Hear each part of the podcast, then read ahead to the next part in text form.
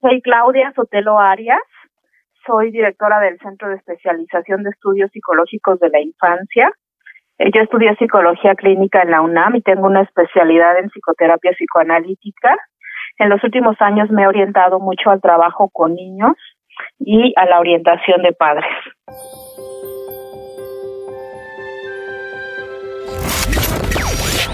Bienvenidas a un episodio más de Entre Mamás nos entendemos. Un espacio para las mujeres que nos convertimos en la mamá de y dejamos de ser nosotras. Aquí, las mamás somos el tema central. Con ustedes, nuestras conductoras, Patty y Jess. Hola amiga, ¿cómo estás? Muy bien, ¿y tú amiga? Muy bien también. Justo antes de entrar a grabar este podcast, estábamos platicando que estamos súper contentas porque aunque hemos grabado súper poquito y tenemos un podcast y nuestras dos presentaciones en las redes, eh, mis amigas me han dicho que se sienten súper contentas y familiarizadas con, con todo lo que decimos. ¿A ti qué te han platicado? Sí, amiga, a mí también me han escuchado mis amigas y me dicen, no, y está bien padre, me siento identificada con, con lo que con lo, con lo que platicas. Le dije, sí, pues claro, a todas las mamás nos pasa. bueno, a la mayoría, claro. Sí, la verdad está súper padre que nos motiven de esa manera. Inviten a todas sus conocidas y que sientan que les va a servir también y ayudar todo lo que decimos aquí. Como recordarán, en el podcast anterior platicábamos sobre cómo la maternidad nos ha separado de nuestra pareja. Y como se los prometimos, Hoy vamos a tener una especialista para que platiquemos sobre el tema. Ella es psicoanalista, se llama Claudia Sotelo, es directora del Centro de Especialización en Estudios Psicológicos de la Infancia y cuenta con más de 15 años de experiencia en el campo de la psicología. Trabaja muy de cerca con niños y sus familias, haciendo orientación para padres y dirige la, revista electrónica para papás Felicidad Infantil. También ha elaborado como docente en la Ibero, en el TEC, en la VM entre otras escuelas en la licenciatura en psicología, principalmente en asignatura de corte clínico. Por eso estamos muy contentos de tener hoy la voz de una experta en el tema, porque creo que hay muchas dudas que resolver. Bienvenida, doctora, al programa. Nos da mucho gusto tenerla aquí con nosotras. Y quisiera hacerle la primera pregunta. ¿Es normal que todo el amor o atención se vaya al hijo? Mira, más, más que normal, yo te podría decir que es esperado y natural. ¿no? Cuando nace un hijo, en realidad eh, la pareja tiene que reacomodarse, ¿no? Papá y mamá tienen que reacomodarse. Y si tienen una relación sólida y una relación fuerte de pareja, pues va a ser mucho más fácil. Eh, va a ser mucho más fácil que, que la pareja comprenda que de manera natural, ¿no? Que de manera auténtica mamá va a estar dedicando mucho tiempo, a veces pues a veces como mamás nos cuesta mediar un poco y a veces nos dedicamos al 80, 90, 100% a este bebé porque en realidad eh, sabemos que lo necesita, ¿no? Eh, sabemos que lo necesitamos también nosotros. Es un bebé que no conocemos, es un bebé eh, por el cual hemos fantaseado, nos hemos imaginado, etcétera, ¿no? Entonces, eh, yo creo que más que utilizar la palabra normal, yo diría es natural y es esperado que toda esta atención, todos nuestros pensamientos, nuestra energía, todo nuestro día en realidad, ¿no? Esté dedicado a este nuevo bebé y a construir la relación con él. Ok, entonces digamos que es solo algo temporal en este proceso de adaptación eh, del cambio que tuvimos ahora en convertirnos en papás. Mira, eh, yo creo que es temporal y es eh, gradual, ¿no? O sea, digo, cuando llega un bebé a casa, si recordamos cuando llegamos con estos pequeños bebés, ¿no? Pues en realidad nos absorbían de tiempo completo, nos absorbían día y noche y poco a poco, mientras eh, o conforme el bebé va creciendo y se va volviendo un niño, va siendo autónomo y esta autonomía es la que va a permitir que mamá pueda irse despegando de él para poco a poco ir retomando sus actividades, poco a poco ir retomando su vida de pareja, su vida profesional, su vida laboral. Claro. Oiga, doctora, ahorita me llamó la atención que dijo que cuando la pareja es mm, sólida, sólida bueno, es un poco más fácil. Mm, fíjese, en mi caso es un poco extraño, la verdad es que nosotros son, vivimos tres meses y yo estaba embarazada, obviamente nos cayó de peso. Y sí fue muy, muy complicado este tema de cuando llegó mi primera hija. Tuvimos que ir a terapia, de hecho estamos en terapia de pareja, porque nos, nos costó mucho trabajo la llegada del bebé. Y, por ejemplo, tengo una tribu que sus relaciones duraron siete, ocho años y de verdad que nos dicen, o sea, bueno, nos bueno, me platican que, o sea, que cada rato se quieren divorciar. O sea, porque no, porque les cambió completamente la vida. Entonces, no sé, o sea, no sé si realmente sea como de la pareja, o sea, no sé si sea de madurez, no sé en qué pueda influir ese, ese tema. Mira, cuando la pareja, eh, yo utilicé la palabra sólida, ¿no? También podríamos utilizar la palabra madura, ¿no? Eh, cuando los dos planearon, desearon y esperan ese bebé, es más fácil. ¿Por qué? Porque si yo tengo una comunicación con mi pareja y tengo una relación consolidada, es más fácil que yo pueda comunicar cómo me siento y pueda yo entenderlo a él. Eh, decíamos ahorita también que este eh, absorción, ¿no? Que, de pronto tienen los hijos con las mamás, tendría que ser temporal para que poco a poco ella vaya retomando todas las otras áreas de su vida y pueda ir comprendiendo que este bebé es una parte más de la vida, ¿no? Que esta faceta de ser mamá es algo más que me va a complementar y que a lo, a lo mejor va a ser una de las bases, pero no es lo único, ¿no? Eh, pasa mucho, yo lo veo mucho en la consulta, ¿no? Eh, mamás, ¿no? Que de pronto se han volcado al 100% en los hijos y de pronto pues la verdad es que ya ni le hacen mucho caso al marido o no le hacen mucho caso a la pareja, desde verla, atenderla, ¿no? Atenderla en el sentido de, de ponerle atención, ¿no? Eh, incluso a descuidar el arreglo físico, ¿no? Que esto es una de las cosas por las cuales, eh, o hay mucha queja, ¿no? Por parte de los papás, por parte de las, de los hombres. Entonces creo que de pronto ahí perdemos, ¿no?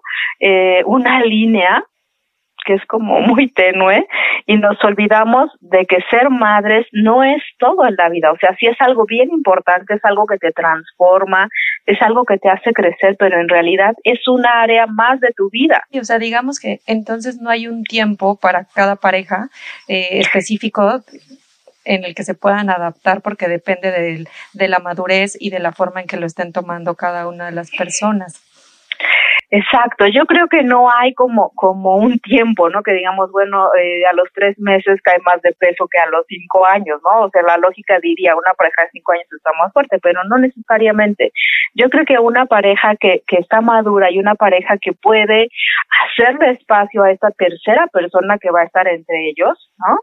pues es una pareja que seguramente la crianza le costará mucho menos y es una pareja que podrá gozar ¿no? Este, esta faceta de ser padres y de crianza de manera eh, conjunta. Sí, perfecto. Esta será eh, una de las principales causas de divorcio. Usted que tiene más acercamiento con varias parejas, o sea, sí, la maternidad eh, separa tanto a la pareja que los lleva hasta el divorcio. Los lleva al divorcio porque se empiezan a dar otra serie de síntomas, ¿no? O de consecuencias, infidelidad, ¿no? Eh, como eh, mamás, ¿no? Que de pronto pareciera que cambian el rol de ser pareja a ser madres, ¿no? Ser madres de sus propias parejas, ¿no? Entonces, esto va generando como mucho enojo, ¿no? En las parejas, en los hombres, ¿no? Y entonces eh, empiezan a alejarse, alejarse, alejarse ¿no? Y ahí puede venir una serie de cuestiones, ¿no? Que te imagines de infidelidad, de que la pareja se meta muchísimo al trabajo, ¿no? De que deje de haber eh, el amor, ¿no? Y toda esta parte sensual, ¿no? Toda esta parte de intimidad entre ellos. Sí, o sea, la pareja se siente tan distanciada que empieza a a tomar otros caminos, digamos. Empieza a tomar otros caminos, porque en realidad la plática de las mamás, pues es de mamás, ¿no? Cuando estás eh, fuera de trabajo, ¿no?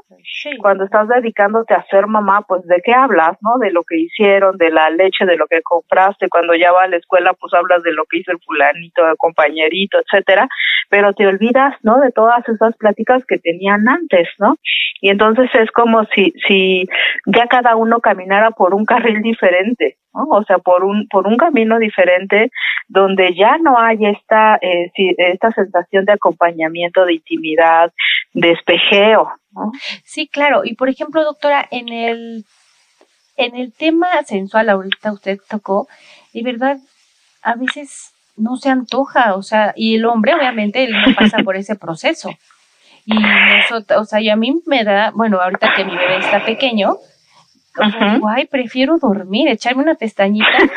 aprovechar que se durmió. Aprovechar que se durmió. Y mi marido, oye, Pati, y yo, ay, o sea, yo sé que sí se tiene que atender al hombre, pero digo, ay, no, déjame dormir un ratito, ¿no? Mira, esa pérdida eso es normal, eso es una cuestión fisiológica, ¿no? Que es la depresión posparto, ¿no?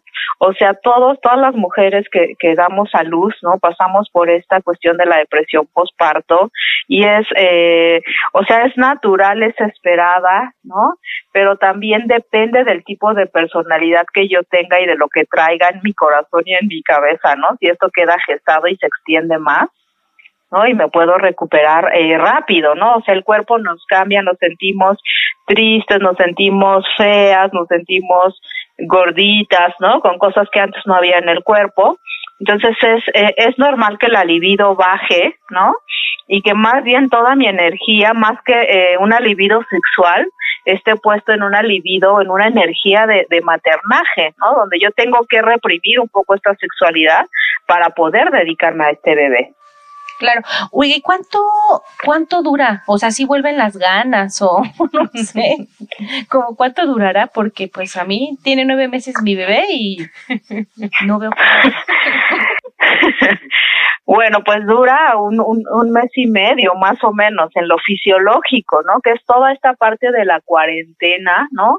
Que va a hacer que mi cuerpo se pueda recuperar, ¿no? Que mi cuerpo pueda estar más fortalecido. Entonces va de, más o menos de un mes y medio a tres meses, ¿no? Que también a los tres meses pues ya tenemos un bebé más fuerte, ya tenemos un bebé que podemos comprender, ¿no? O sea, ya tenemos un bebé como un poquitito más separado de mí. Entonces, a partir del tercer mes, eh, sería esperado que esto pueda irse recuperando, ¿no? Que esto pueda irse retomando en pareja, ¿no? Incluso hasta para dormir, ¿no? O sea, el bebé está en, el cuarto de los papás pues los primeros 40 días. Eso sería como, como, pues el ideal, ¿no? Y después de los 40 días, que justo incluso los ginecólogos dicen no puede tener relaciones sexuales hasta el día 41, ¿no? Entonces, en este momento ya está, eh, eh, sería como importante, ¿no? Poder sacar al bebé y empezar a retomar esta intimidad y esta vida de pareja, ¿no? no si no pues estoy, pero si no estoy pudiendo hacerlo, pues es que por ahí empezamos a aprender algunas señalitas de alarma. No, pues ni le cuento mi caso porque porque menos le contaste con porque con dos doctora, yo duermo con mis dos hijos y mi marido duerme en otro en otra recámara. O sea, realmente, o sea, bueno, sí lo tocamos mucho en terapia de pareja. Eso, qué bueno que están en terapia. sí, pero la verdad sí nos ha costado, bueno, a mí, a mí me ha costado mucho separar el tema de la maternidad con, con mi pareja sí, sí cuesta, ¿no? O sea, sí, sí cuesta, no es fácil porque, porque de pronto eh, nuestra psique, ¿no? Nuestra, nuestra cabeza nos dice, eres madre y tienes que dedicarte a criar a estos dos pequeños, ¿no? Y, ¿no? Se vuelve la prioridad, se vuelve como lo más importante, se vuelve una de la, de los ejes, ¿no? Sobre el cual va a ir girando nuestra vida. Pero yo creo que es bien importante, ¿no? Saber que está el eje también de la pareja, saber que está el eje profesional, que está toda el área social de retomar las amigas, etc etcétera. Y doctora, ¿de verdad hay casos en los que el papá le den celos de, de su propio hijo? Yo creo que hay muchos casos, ¿no? Hay muchos casos, ¿no? Eh, hay muchos casos donde esto sucede, ¿no? Yo recuerdo un, un, una pareja que le costaba como mucho trabajo recibir a este bebé y los dos se preguntaban como incluso llorando y como con llenos de frustración, pues ¿qué hicimos, no? ¿En qué momento se nos ocurrió? Ella pues por todo el cansancio, ¿no? Que tenía y él por porque de pronto ya no sentía que tenía un lugar importante, ¿no? Incluso eh, pues sí, o sea, alguna un hombre, ¿no? Alguna pareja que tiene una personalidad de rivalidad, de celos, bueno, pues sí se le destapan los celos hacia el hijo, porque, o sea, en una parte tiene razón, es más importante en la vida de una mujer, ¿no? Los hijos que la pareja, en realidad, ¿no? Sí. O sea, no hay de otra, digo, ¿para qué, para qué lo negamos? O sea, es ¿con quién te vas a quedar siempre? Pues con tus hijos, ¿no? De ellos no te puedes divorciar, ¿no? De tu pareja, pues sí, te puedes conseguir otra, ¿no? Pero hijos, en realidad, pues son tuyos y son para siempre. Entonces, este es como uno de los eh, fundamentos por los cuales no podemos negar que sí es fundamental ser madre y que a partir de ahí se van a ir sumando otra serie de actividades. Sí, de hecho, mi marido me reclama muchísimo, o sea, me dice esa frase, Luca algún día se va a ir, y tú y yo nos vamos a quedar solos. Entonces yo todavía le digo, ay, eres un exagerado, para eso falta muchísimo. Luca tiene tres años. que dice, le faltan como 27. Según yo. Pero sí, sí es algo grave entonces. Sí, sí es algo, es algo complicado, ¿no? Y, y, sí te puedo decir que hay muchas parejas, ¿no? Que les cuesta, ¿no? Eh, y que los hombres también empiezan a sentir como celos. Bueno, o sea, si antes estábamos juntos, nos desvelábamos juntos, hacíamos cine, hacíamos fiesta, ¿no? Eh, teníamos una vida sexual mucho más activa, diferente a lo que tenemos hoy, ¿no? Pues, ¿qué es lo que está pasando? Sí, oiga, doctora, ¿y usted qué aconseja para que la pareja no se sienta desplazada? Pues mira, yo creo que, que, que haya como un acompañamiento desde el embarazo, ¿no? Primero yo creo que eh, la decisión del embarazo pues tiene que ser de los dos, ¿no? O sea, los dos tienen que estar convencidos de que esto va a suceder. Eh, y bueno, ya una vez que se da el embarazo, pues eh, digo, hoy es como bien común que todos los dos estén involucrados, que los dos estén al tanto, ¿no? Que los dos estén en las citas ginecológicas, etcétera, eh, y de esta manera ir como como preparando, ¿no? Al marido también un poco como para ser padre. Y en los primeros momentos en que llega el niño a casa, los primeros meses que son bien complicados, ¿no? Que el papá, en la medida de lo posible, esté ahí ayudando, que la pareja esté ayudando y eh, aquí es donde se necesita mucho como la fuerza de, la pareja para poder romper este esta simbiosis, ¿no? Esta relación tan pegadita entre el hijo y el y la madre, ¿no? O sea, él, él, él es quien tiene que decir, oye, ya, ¿no? O sea, vente, vamos a ver la tele, oye, vámonos al cine, oye, vamos a escaparnos, ¿no? Y eh, yo creo que en estos casos de celos, pues eh, digo, finalmente pues estamos hablando de un adulto, ¿no? Que con una con una reflexión, ¿no? Con un esfuerzo, pues puede tomar conciencia, pues de que no es normal que yo esté celando a mi hijo, ¿no? O sea, esté celando, teniendo celos de mi hijo, más bien qué voy a hacer para sacar a esta señora, ¿no? De, de esta relación tan pegada con los hijos. Ay, qué interesante. Un, un tema oh, que creo que tiene, o sea, que se cuece aparte, pero también influye un poquito, siento que es la culpa que una como mamá siente de dejar a sus hijos. O sea, como que decimos, no, ¿cómo nos vamos a ir a una cita en pareja si, o sea, si el niño está muy chiquito y yo tengo que estar con él, ¿no?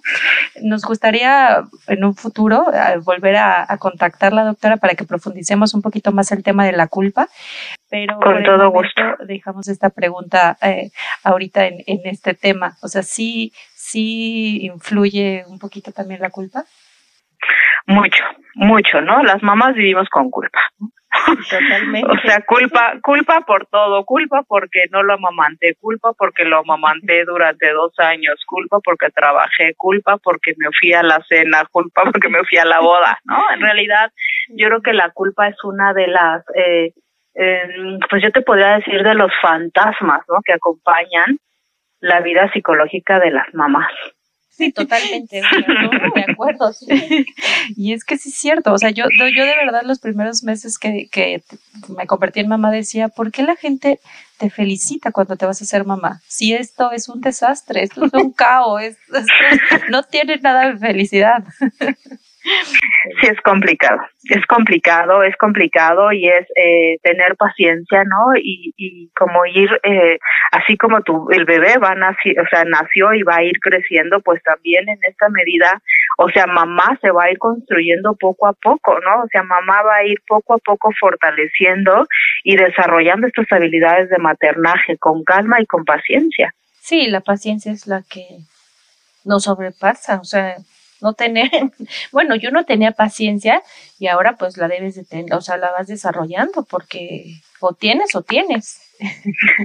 Exacto, no hay de otra, o sea, o, tienes calma o tienes calma, ¿no? Porque porque si no eh, vas a estar siempre rebasada, porque si no vas a estar siempre cachándote en las fallas, ¿no?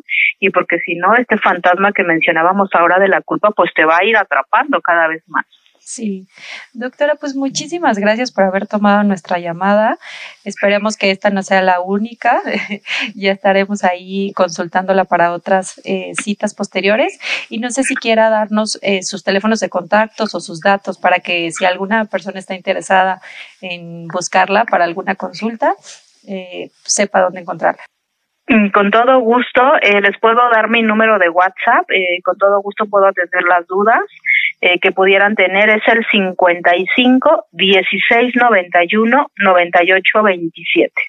Perfecto, muchísimas gracias. Nuestras redes sociales son en Facebook y en Instagram, Entre Mamás Nos Entendemos. Y también tenemos una página web que es entremamasnosentendemos.mx. Muchas gracias, doctora. Mucho gusto. Mucho gusto. Muchísimas gracias a ustedes. Hasta luego. Hasta luego. Qué buena plática, amiga. ¿Cómo te sentiste? ¿Cómo viste a la doctora? Bien, amiga, muy bien. La verdad es que súper accesible, me sentí en confianza y pues sí resolvió algunas dudas. Me cayeron varias pedradas. Sí, ya sé, a todas. Y para hacer nuestra primera entrevista creo que no lo hicimos tan mal. Sí, estuvo bastante bien. ¿Ustedes qué les pareció la entrevista? ¿Les gustó? ¿No les gustó? Nos gustaría saber sus comentarios y sus dudas. No duden en escribirnos a nuestro WhatsApp. Les voy a pasar el número que es 56 11 90 54 34. Los vuelvo a repetir por si no lo apuntaron. Es 56 11 90 54 34. Muchas gracias por escucharnos. Las esperamos la próxima semana. Muchas gracias por escucharnos. No olviden seguirnos en nuestras redes sociales, Facebook e Instagram, donde estamos como Entre Mamás Nos Entendemos y suscríbanse al podcast en iTunes o Spotify. Cada viernes habrá nuevos episodios.